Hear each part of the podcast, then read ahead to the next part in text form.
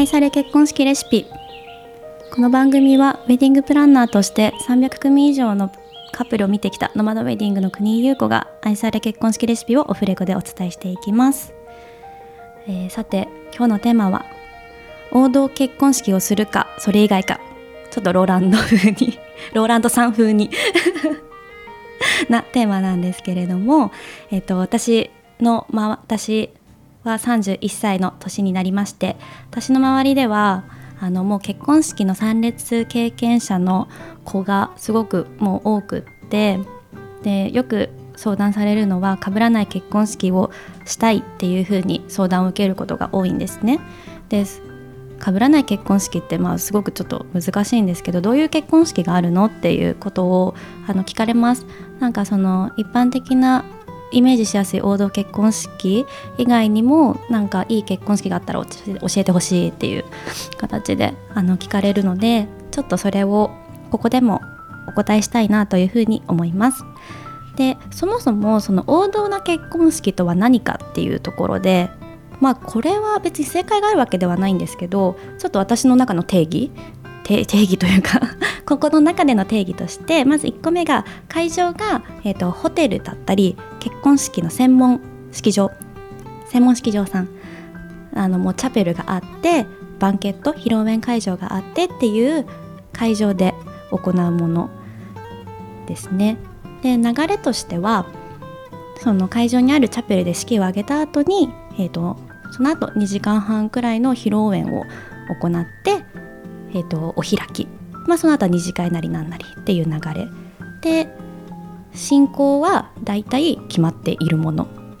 これ多分もうあの結婚式 2, 2回3回行ったことがある方であればわかると思います。なのでそれが王道な結婚式です。でまあ言い方が悪いかもしれないんですけど、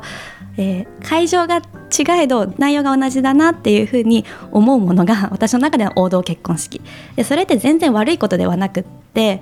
あの全然素敵なことです。あの本当に結婚式をすること自体があの親御さんへの親孝行にもなると思いますし悪いことではないです。ただその中でもやっぱり自分の結婚式っていうふうになるとちょっと違うことをしたいなって考える方も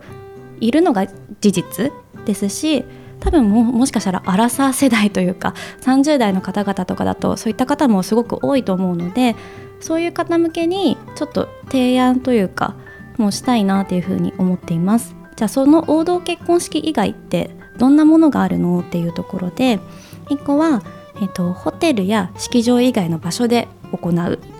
2個目が旅行も兼ねた結婚式を行う。3つ目が2部制にしてみるっていうこの3つをパパッとちょっとご案内したいと思います。であのホテルや式場以外で行うっていうのは例えばレストランだったりとか神社で挙式をして近くの料亭でやるだったりとか。あとは、えーと、貸し切りのビラとか別荘。あとビーチウェディング。で今だとキャンプ場でアウトドアウトドアウェディングとかそういったウェディングが結構あります。なのであのちょっと海外っぽい感じになるかもしれないですね中には。あので海外っぽい感じのわちゃわちゃしたパーティーだったりとか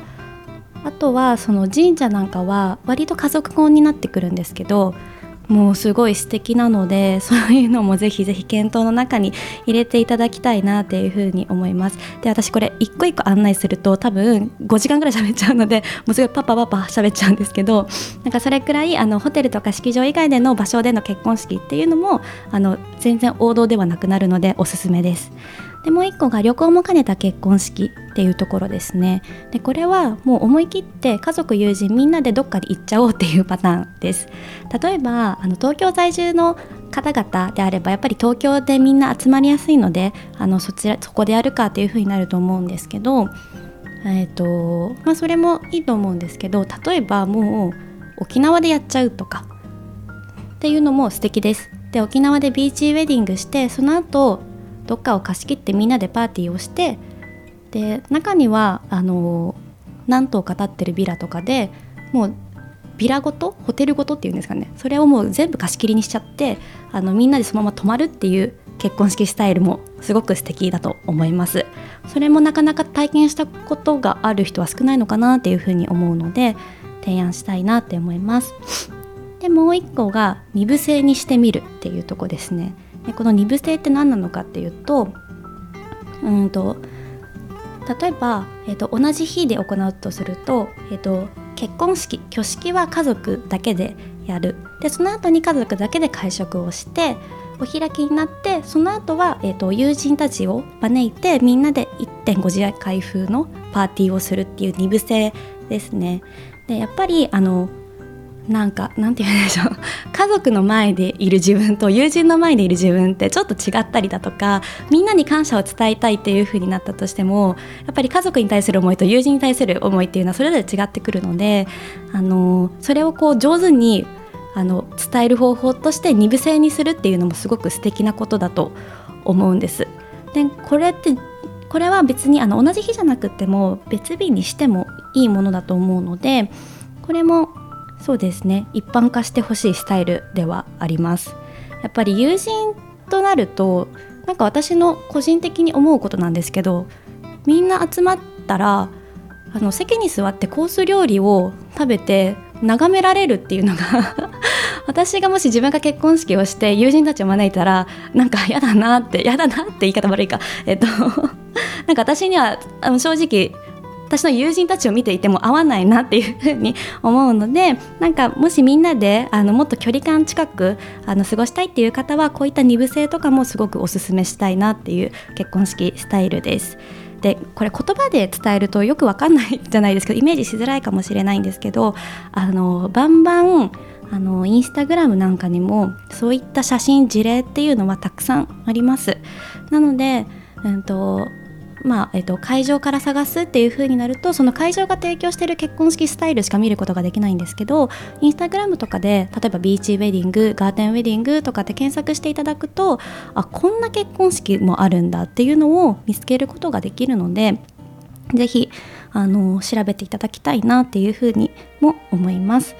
で、えーと、そうですねあのフリープランナーさんって今すごくたくさん増えているのでフリープランナーさんにこうそのままあのご連絡してそもそもどういう結婚式があるんですか？って聞いてあの相談してみるのも一つの手だと思いますのでそういった探し方もぜひぜひしてみてください。以上で王道結婚式をするかそれ以外かっていうテーマでお話ししました。また次回もどうぞお楽しみにお待ちください。